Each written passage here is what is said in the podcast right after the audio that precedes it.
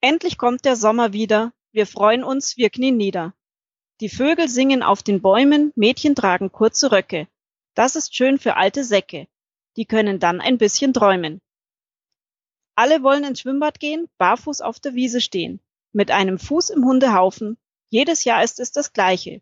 Überall entblößte Bäuche. Mein Schatz, ich gehe jetzt Eis kaufen.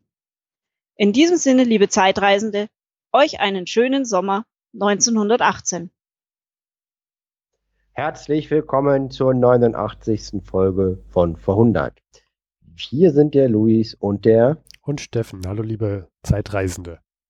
Und wir haben heute den 16.06.2018 und wir haben, Steffen? Vor 100 Jahren den 16.06.1918. Wer hätte es gedacht? Ja, und wir haben eine neue Folge in dieser Sendungsreihe.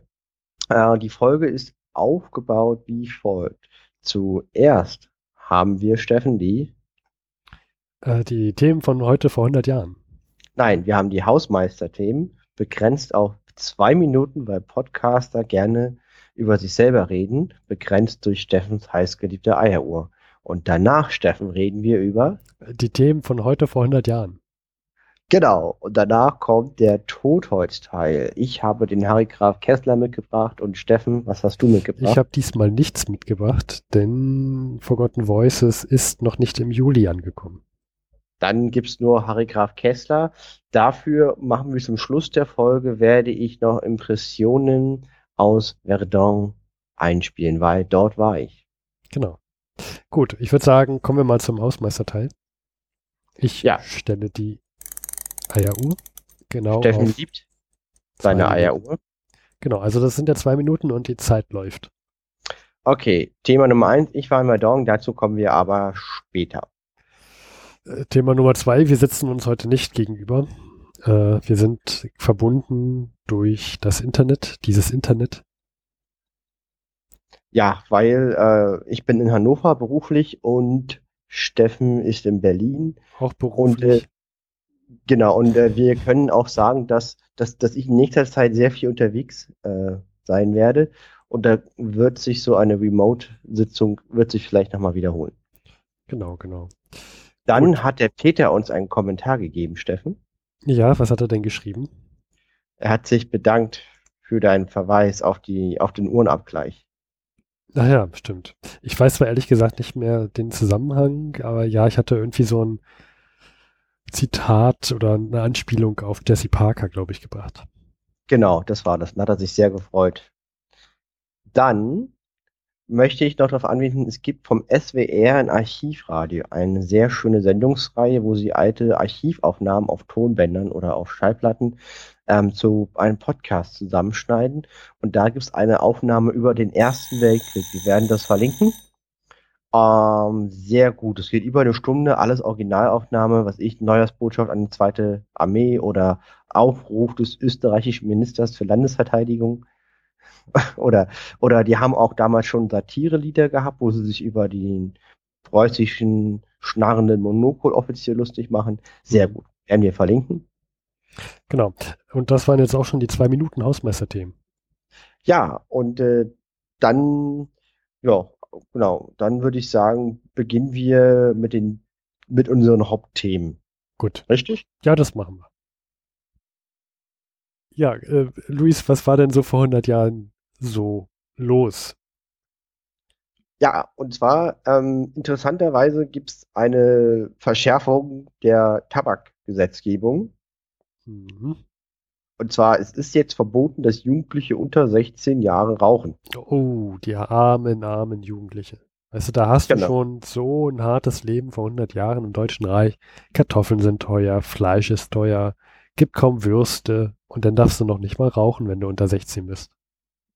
Ja, ja, ist schon, ne? Und 60 Mark bei Strafe. Dann haben wir in Ostpreußen, das heutige Kaliningrad, dort haben wir interessantes Wetter für so einen Juli. Das deckt sich auch nicht mit dem Wetter von heute. Nämlich, schätz mal, wie kalt ist es denn in Ostpreußen in der Zeit von vor 100 Jahren? Also wenn du sagst, es ist sehr, sehr kalt, dann würde ich jetzt mal sagen so 10 Grad. 0 Grad stellenweise. 0 Grad. Im Juni. Boah, das ist ja ordentlich, ist auch schon eine frische Brise, die da ist, ne? Ja, ist auch gut für die Ernte. Ja, oh ja, die geht ja ein. Ich meine, ist ja nicht so, dass man wenig zu essen hätte, ne? Da kann man auch mal ruhig auf eine Ernte verzichten. Genau. Oh Mann. Also die, ich möchte echt nicht vor 100 Jahren gelebt haben. Ja, absolut, ne? Äh, Ernte und China, die haben noch die gleiche Anzahl an Buchstaben, ne? Apropos China. Was eine goldene Brücke, Luis, Wahnsinn. Ja, und zwar in China werden die alle dort lebenden Deutschen ausgewiesen. Und zwar, schätz mal, wie viele Deutsche waren vor 100 Jahren in China? Okay, also China, ein sehr großes Land, viele Leute, die dort leben. Und äh, Qingdao, ehemalige deutsche Kolonie. Stimmt, Tsingtao ah, ja. war eine, eh, genau, da gibt es auch immer noch das Bier. Ähm, ja, also es gibt da schon nicht. einige. Vielleicht ein paar tausend. Zehntausend. Ja, das ist schon ordentlich. Zehntausend Deutsche. Und, die werden äh, in Australien interniert. Also Moment, da leben welche in China und die müssen jetzt das Land verlassen und kommen dann in eine ehemalige britische Strafkolonie. Ja. Ja, Okay. Die, ich wollte es nur äh, mal gesagt haben. Hat, hat, hat so ein bisschen was von diesen Tschechen, die die äh, transsibirische Eisenbahn äh, besetzen. Ja, stimmt. Ungefähr den Moment haben wir jetzt auch. Ja. Und ähm, genau, ansonsten kann man noch sagen, dass äh, die, die, die deutsche Frühjahrsoffensive noch am Rollen ist. Mit Pausen. Und ähm, das war jetzt die kurze, knappe Version der Ereignisse aus der Zeit von vor 100 Jahren. Und Steffen, wärst du bereit, in den Totholztal überzugehen? Ähm, ja, das, das können wir gerne tun. So, der Totholzteil kommt heute von einem Duo, was diesmal nicht Steffen und Luis ist, sondern Luis und Harry. Ja, Harry, alte, die alte Eule. Eule. Ja. Genau, alte Eule Harry. Der James Bond aus der Zeit von vor 100 Jahren etc. etc. etc. Mhm, mh. Wer kennt ihn nicht? Steffen kennt ihn schon mal. Ja, den 1000 Sasser. Jo, der war in der Schweiz, reist aber nach Deutschland. Okay, also in den letzten Wochen war er sehr, sehr lange wieder in der Schweiz. Das hat mich schon gewundert, weil so ein Harry Graf Kessler, der ist doch eigentlich nur am Rumreisen. So ein, so ein Harry Graf Kessler heute, der würde auch einfach mal für mehrere Wochen mit der transsibirischen Eisenbahn fahren. Ja, das ist wohl wahr. In der Tat habe ich dies vor. Ja. Ja, jedenfalls.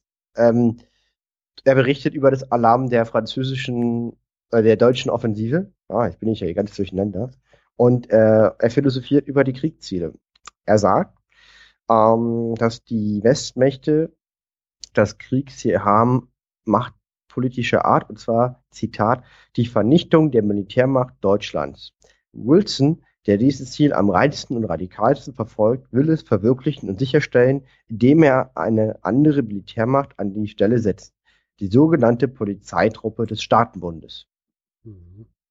Und äh, ja? Nee, sag, sag Seine, seine, und seine Schlussfolgerung aus diesen und noch ganz vielen anderen Gedanken, die ich überspringe, ist, und zwar, er sagt den, er nimmt die Glaskugel, ja? Arika Kessler hat eine Glaskugel und er sagt, wie er denkt, was, wie der Krieg ausgehen wird. Ja, und wir wissen, dass Harry Graf Kessler echt gut ist im Lesen der Glaskugel. Ja. Das interessiert mich jetzt. Was sagt er denn vor 100 Jahren? Genau. Und zwar, er sagt, ähm, ein Kriegsende ist vor der nächsten Präsidentenwahl in Amerika vor Herbst 1920 unwahrscheinlich. Zitat. Hm. Dagegen darf man annehmen, dass wenn man die Intervention Amerikas auch fernerhin bis Herbst 1920 erfolglos bleibt, dann die Präsidentenwahl um den Frieden gehen und einen Friedenspräsidenten an die Spitze bringen wird. Dann wird Wilson wahrscheinlich versuchen, einen Nachfolger zuvorzukommen und noch selber den Frieden abzuschließen. Daher rechne ich, dass bei normalem Verlauf des Krieges die Verhandlungen für einen allgemeinen Frieden im Winter 2021 stattfinden werden. Er ergänzt noch, jetzt kommt der entscheidende Punkt. Äh, die lange Dauer des Krieges kann Revolution hervorrufen, die ihm ein plötzliches Ende bereiten. Okay, naja, wenigstens 50 Prozent hat er schon mal richtig ähm, vorausgesagt, wobei das jetzt auch nicht so schwierig war, denn man hat ja erst letztes Jahr in Russland gesehen, dass so eine Revolution auch mal plötzlich kommen kann. Also das, hm. ich würde sagen, das kann er besser. Ja, das war für den Harry Kessler relativ unspektakulär. Ähm, ich blätter hier gerade nochmal durch, was ich mir markiert habe. Ähm, ja, jetzt, das sind alles sehr, sehr lange Berichte, die ich jetzt an der Stelle überspringen würde wollen. Er berichtet noch ein Ereignis und zwar am 16. Juni. Und zwar heute zum Erscheinen der, dieser Folge mhm. berichtet er vom Beginn einer Offensive in Italien. Und zwar die letzte Offensive der österreich-ungarischen Armee, der kaiserlich-königlichen Armee, der Armee des Habsburgerreiches, was es schon so lange auf dieser Erde gibt, in Österreich beginnt. Und es wurden 10.000 Gefangene gemacht. In äh, Frankreich wäre jetzt auf beiden Seiten oder wie? Oder? Nee, die Österreicher bei den. Entente-Truppen. Und in Frankreich wäre jetzt mittlerweile Schlachtpause. Und er ist jetzt sozusagen gestern in Basel aufgebrochen und ist jetzt am Sonntag in Frankfurt angekommen. Und er berichtet in Deutschland, dass die Gerüchteküche brodelt. Ihm wurde zum Beispiel in, Fra in Frank Frankfurt erzählt, dass das Auswärtige Amt an einen Waffenstillstand innerhalb von 14 Tagen glaube. Das wäre natürlich Unsinn, sei aber aus seiner Sicht für die Stimmung bezeichnet. Tja, bis vielleicht doch mal so eine Revolution kommt, plötzlich. Ja, ja, also wir, wir ich möchte es nicht spoilern. Wir, wir merken, Revolution beenden Dinge. Genau. Gut, äh, gibt es noch mehr von Harry Graf Kessler? Nein, das wäre jetzt für heute äh, die Kurzversion von, von seinen Werken. Gut, denn ja, kurzer Totholzteil, aber interessante Voraussagung, Voraussagungen von Harry Graf Kessler, der alten Eule. Ähm, wir haben noch zum Schluss noch ein kleines Thema und zwar Luis war auf Reisen. Wieder mal. Wieder mal. Wo ja. war denn der Luis? Der Luis, der war in Verdun. Also der war in, in Frankreich in Urlaub mhm. und hat beim Fräulein den Antrag eingereicht, für zwei Tage nach Verdun fahren zu können. Ja, sehr romantisch. Und äh, er ist durchgegangen, war haarig, hat aber funktioniert. Ja. Und da sind wir nach Verdun gefahren. Schlauerweise hatten wir keinen Mietwagen, weil jemand, ich, äh, Führerschein vergessen hat. Ja, aber so eine richtige, weißt du, wenn man nach Verdun will, dann muss man auch so eine richtige Strapaze, ja. muss man richtig Strapazen auf sich nehmen und auch mal so einen 5 Kilometer Fußmarsch hinter sich bringen. Ja, das war erstmal erstmal wieder mit einem Flixbus nach Verdun gefahren, der hat dann eine Autobahn ausgesetzt, irgendwie 10 Kilometer vor Verdun. Da muss, dann haben wir aber, haben wir getrampt und wurden dann nach Verdun von netten netten französischen Mutter mit ihrer Tochter mitgenommen, mhm. haben in der Innenstadt übernachtet. Ja. Mhm. Ähm, für alle Magic-Spieler in Verdun gibt es einen sehr guten Magic-Laden. Ähm, jedenfalls, und äh, dann haben wir da übernachtet, haben äh, Wein, Wein gekauft und Wein getrunken und was man alles so macht in Frankreich und sind dann am nächsten Morgen aufgebrochen zu den Schlachtfeldern, ja. Und sind halt ganz Verdun durchgelaufen. Ich glaube, da leben so irgendwie 50.000 Leute. Und in 20 Minuten konntest du vom, vom, vom Stadtzentrum zum letzten Gebäude laufen sozusagen vor den Schlachtfeldern. Ja. Also ich vor Fort Douaumont zum Beispiel, eins der heiß umkämpftesten Brennpunkte, liegt ähm, fünf Kilometer vor der Stadt als Vergleich. Und Verdun liegt an der Maas. Ein sehr, sehr cooler Fluss, ja, der ist schön, weil da drauf wird gerudert. Und es ist eine sehr alte Stadt, das merkt man, dass sie wirklich alt war, schon immer eine wichtige Festungsstadt. Ja, und dann steht man vor diesem Punkt und dann sind es, glaube ich, nur noch fünf Kilometer Straße bis zu dem Museum, wo dann alles losgeht, wo man alles sich erkunden kann. Und diese Straße ist, hat keinen Fußweg, man kommt da nicht hin. Ja? Und wir standen dann eine halbe Stunde und haben versucht, dass uns jemand da mitnimmt, weil du kommst da nicht durch. Das ist dann auch schlagartig ganz schön gebirgig. Mhm. Ja? Und ich wurde auch dann gefragt von der Begleitung, warum man denn hier in diesen Bergen eine Schlacht führen würde. Das wäre total bekloppt, das wäre total unweglich. Da habe ich gesagt, ja. Äh, und dann fing er an und hat, hat äh, bei 30 Grad Sonnenschein einfach mal die letzten 80 Folgen vor 100 abgespielt. Es waren auch, es waren auch 30 Grad, genau. Und es war wirklich, es ist wirklich auch heute noch ein sehr unzugängliches Gelände, ja. ja. Auch mit Bunkern besetzt. Und äh, das war schon damals sehr überraschend, dass die Deutschen ausgerechnet da ihre Offensive gemacht haben. Ne? War ja, ja auch die Ausbildungsstrategie, dass man hofft, äh, hier der Gegner würde sich die Schlacht stellen und mehr verlieren als man selber und würde sozusagen dann von innen ausbluten. Das war ja der Plan. Und wir haben dann einen netten Malermeister gefunden, der uns hingefahren hat. Ähm, am, am, Eingang des Schlachtgebietes gibt es ein Museum. Das ist sehr schön, sehr zu empfehlen, was den Schlachtverlauf nochmal erklärt, weil die ging ja monatelang, fast ein Jahr. Und dann zeigt die auch die einzelnen Phasen der Schlacht und die ganzen Requisitien. Und dann kann man sich das alles angucken. Und dann kann man dann äh, die einzelnen Orte abfahren. Da gibt es zum Beispiel einen Schützengraben. Da sagt die Sage, ähm, dass, dass durch Granateneinschläge der verschüttet ist und da haben nur noch die Bajonettspitzen der gestorbenen Soldaten rausgeguckt. Mhm. Da kann man hin. Mittlerweile sind die Bajonettspitzen aber von Souvenirjägern verschollen. Ähm, was auch interessant ist, ist, wenn man selber mal hinfährt, es ist relativ weitläufig. Also muss man schon zwei Kilometer von Ort zu Ort latschen, wenn man denn kein Auto hat. Alle hatten ein Auto außer wir. Weil hm. es gibt nur einen Touribus, der das dann so abfährt von Juli bis, ich glaube, August oder so. Im Mai gab es da noch keinen. Okay, also ja. ihr hattet Doppelpech sozusagen. Da sind wir dann immer auf offener Straße äh, bei 30 Grad Sonnenschein ähm, rumgelaufen. Ich war trotzdem total Außenhäuschen, habe immer mein Mikrofon überall rumgehalten und fand das total spannend. Da war auch wieder 50 Prozent der Belegschaft war vor Ort sehr glücklich. Das ist generell, um, ähm. generell ein Phänomen, wenn man mit dir unterwegs ist, dass 50 Prozent der Anwesenden sehr glücklich sind. Sehr glücklich sind. Ich fand das wirklich irgendwie alles ganz witzig. Mir hat das Spaß. Ja. Ähm, und wir sind dann wirklich viel rumgelaufen, aber durch das Rumgelaufen haben wir auch viel entdeckt. Also zum Beispiel irgendwelche verfallenen Bunker, die, die, ähm, wo halt keine Touris waren. Ne? Ähm, hinter dem Museum, Stück für Stück, ist das Dorf Fleury. Das ist der Punkt, wo die Deutschen am meisten an Verdun selber dran waren. Da sind dann die ganzen Häuser markiert, die haben sie nicht wieder aufgebaut. Das ist ein Mahnmal an die zerstörten Dörfer der Schlacht. Das waren mehrere. Mhm. Und das ist schon irre, weil du läufst dann also durch und dann weißt du, hier stand die Bäckerei, da stand die Kirche und es ist nichts mehr zu sehen. Und man sieht auch noch, das Gelände ist so wellig. Ja. Äh, man kann sich also einbilden, dass das sogar komplett zerschossen wurde. Zumindest war das mein Bild, was ich hatte. Vielleicht war das auch ein Zufall, das war schon immer wellig. Oder die haben das so gemacht, weiß ich nicht, aber es war sehr wellig. Einige Gräben waren noch, noch zu sehen, weil die haben die mit Metall ausge, ausge, ausgebreitet damals im Ersten Weltkrieg. Die waren immer noch da, Schützengräben. Mhm.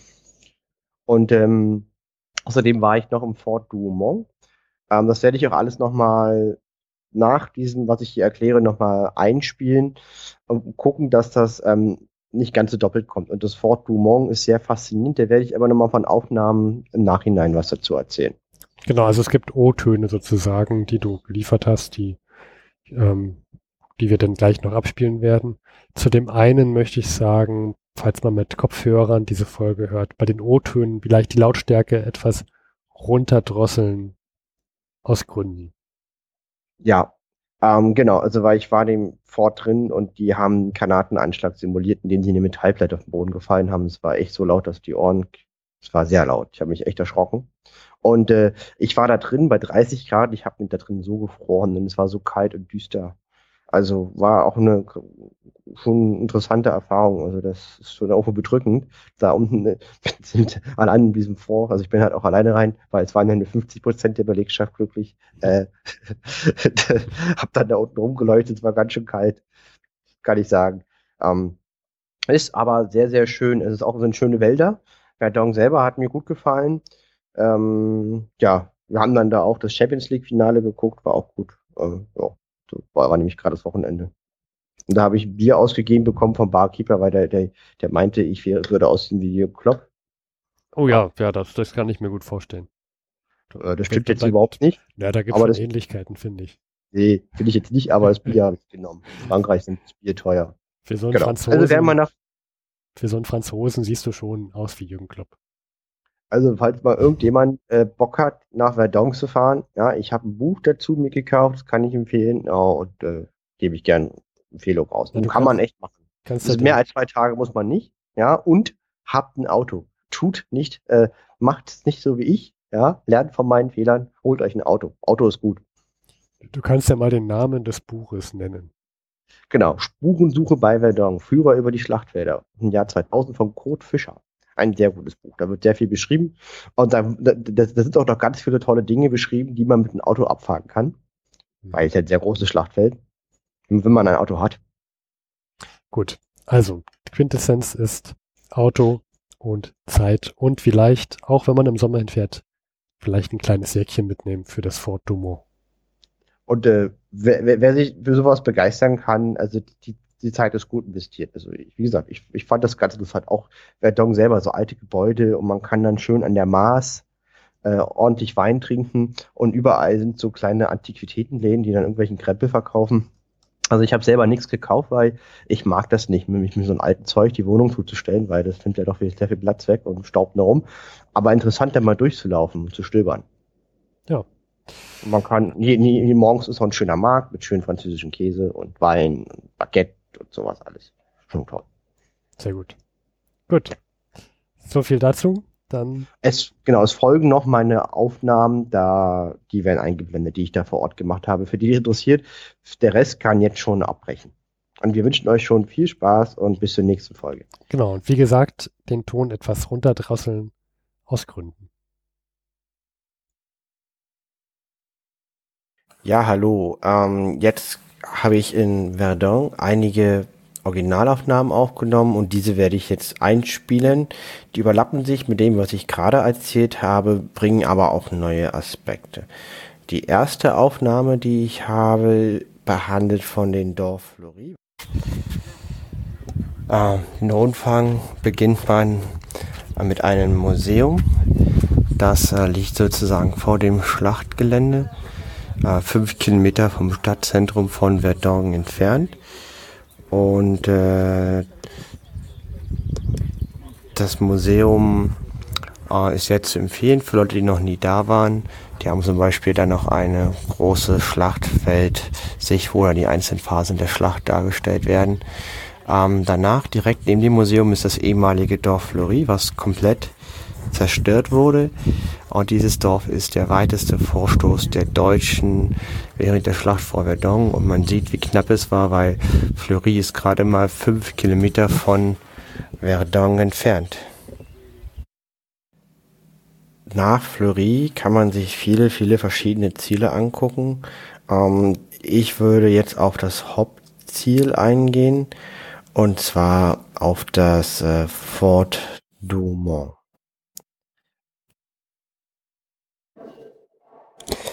Ja, hallo. Ich befinde mich hier im Fort Douaumont. Und ähm, dieses Fort ist mitten in, sagen wir mal so, es ist halt direkt bei Verdun, aus heutiger Sicht ähm, in Frankreich drin. Nur wir hatten ja vor dem Ersten Weltkrieg die Situation, dass Elsass-Lothringen zu Deutschland gehörte. Und dieses Fort wurde schon 1870 zur Verteidigung der Grenze errichtet. Und äh, es hat eine Fläche von drei Hektar und eine Länge von 400 Meter. Und dieses Fort war eines der umkämpftesten Gebiete in Verdun. Hier prasselten, würde ich sagen, 800 bis 1400 Granaten täglich nieder.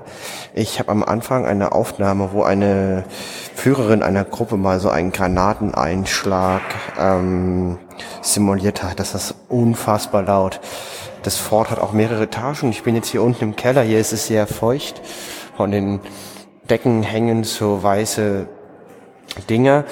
Und ähm, hier bot es Blatt für ähm, ungefähr 800 Männer. Aber in Spitzenzeiten sozusagen waren es bis zu 3500.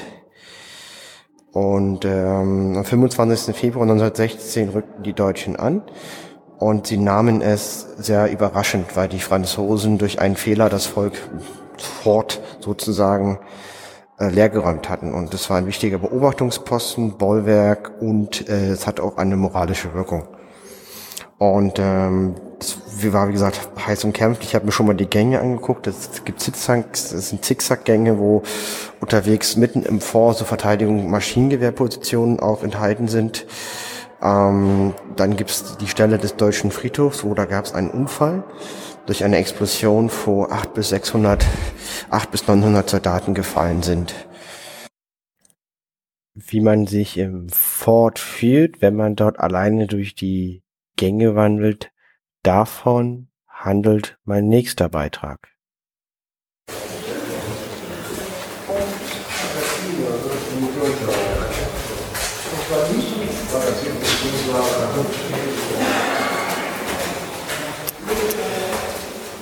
So hört sich das Fort Douaumont heute an.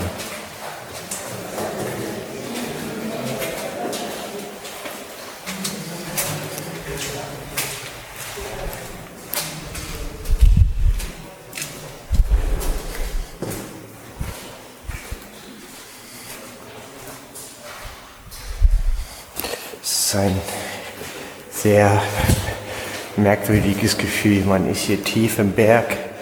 Es ist sehr feucht. Es ist sehr kalt, obwohl oben 30 Grad sind. Man beachtet das Echo, stehe jetzt hier alleine in einer Sackgasse. Es ist sehr dunkel. Ich gehe jetzt weiter und gehe zum Befehlsstand des Fortes Douaumont, einer der umkämpftesten Gebiete in der Schlacht von Verdun. Auch hier ist die Akustik sehr interessant. Es ist tief im, Berg, wo sich die Soldaten vor dem Beschuss der deutschen Artillerie oder der französischen Artillerie, je nachdem in welcher Hand sich das Fort befand, sich verstecken und beschützen konnte. Und äh, ja, es ist ein sehr, sehr eigentümliches Gefühl, hier unten rumzulaufen, kann ich sagen. Dann gab es ähm, vor einem Moment, der sich am meisten für mich eingeprägt hat, und zwar es gab eine geführte Gruppe von deutschen Rentnern und die Führerin hat alle gewarnt und sie sagt, sie simuliert jetzt mal einen Granateinschlag. Und dann hat sie eine Metallplatte in den Bunker fallen lassen und dann meinte die Führerin, so hat sich das angehört, wenn eine Granate einschlägt äh, Ergänzung. Davon gab es mehrere hundert am Tag und sogar noch mehr zu Spitzenzeiten. Hier ganz klare Warnung. Das ist sehr laut. Bitte ähm, passt auf eure Ohren auf. Wir wollen, dass unsere Hörer ihre Ohren behalten.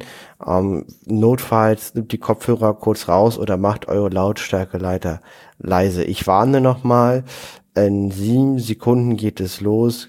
Lautstärke leise machen, vorsichtig sein, gerade wer empfindliche Ohren hat. Jetzt kommt meine Aufnahme aus dem Fort Douaumont.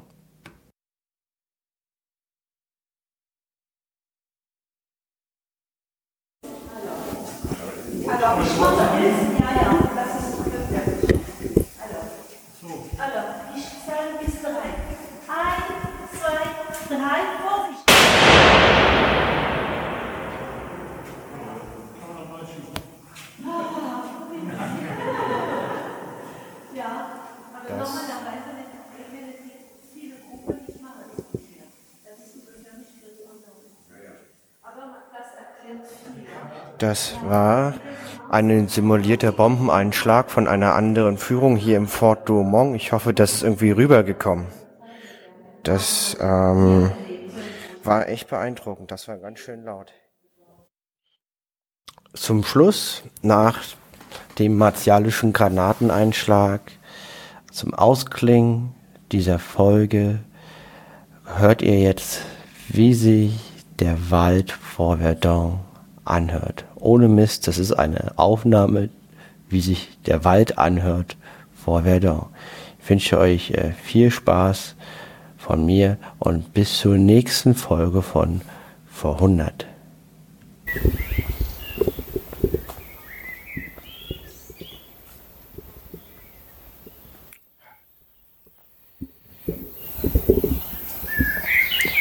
Das, das ist der Klang das ist der Klang, das ist der Klang der Wälder von Verdun.